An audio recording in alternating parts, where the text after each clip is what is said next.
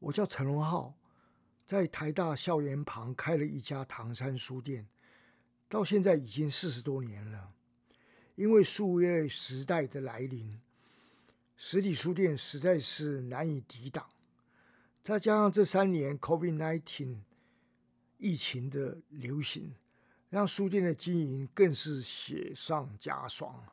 突然间，我不再像以前那么忙碌了。但是呢，我闲不下来的个性呢，让我一直想找个别的事情来做。于是，两位年轻的同事王泰祥跟贺卓恒就鼓励我，是不是要搞个 podcast，就是播客的节目。我们经过了几轮的讨论以后，决定播客的内容主轴是放在东西文化差异的探讨。希望这个主题能得到大家的喜爱。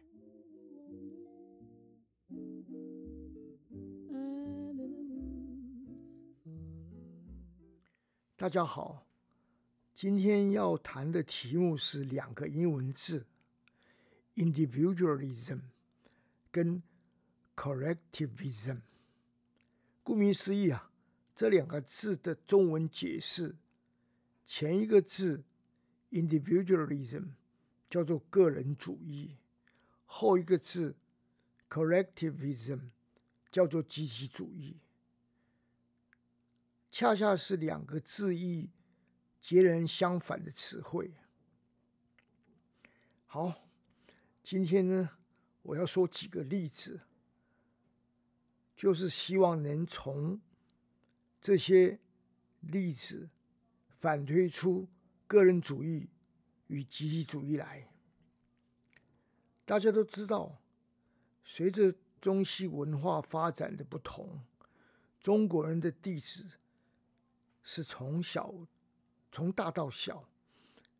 例如，唐山书店的地址是中华民国台湾台北罗斯福路三段三百三三巷九号地下楼。西方人写地址却恰恰相反。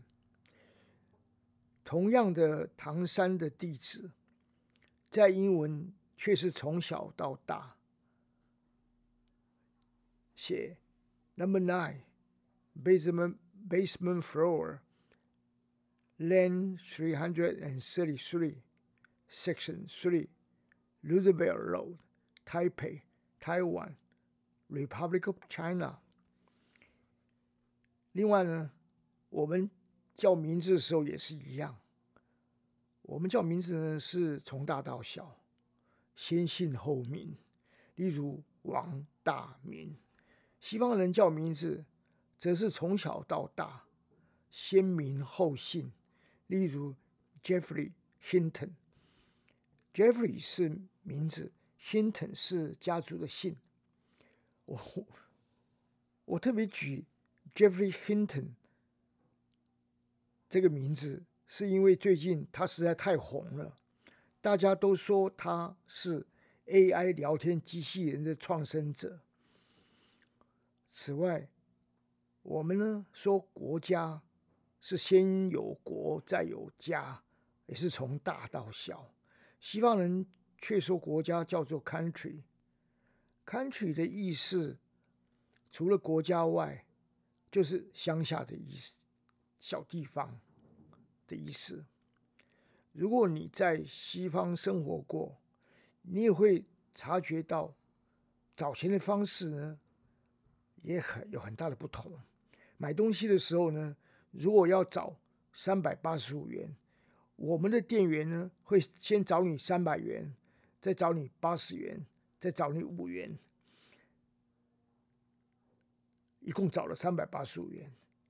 西方人的找钱法则呢，恰恰相反，他会先找五元，再找八十元，最后找三百元，加起来还是总共找了三百八十五元。好，我们综合上面三个例子，我们可以。归纳出从大到小的逻辑理念，跟西方人的从小到大的逻辑理念其实是恰恰相反的。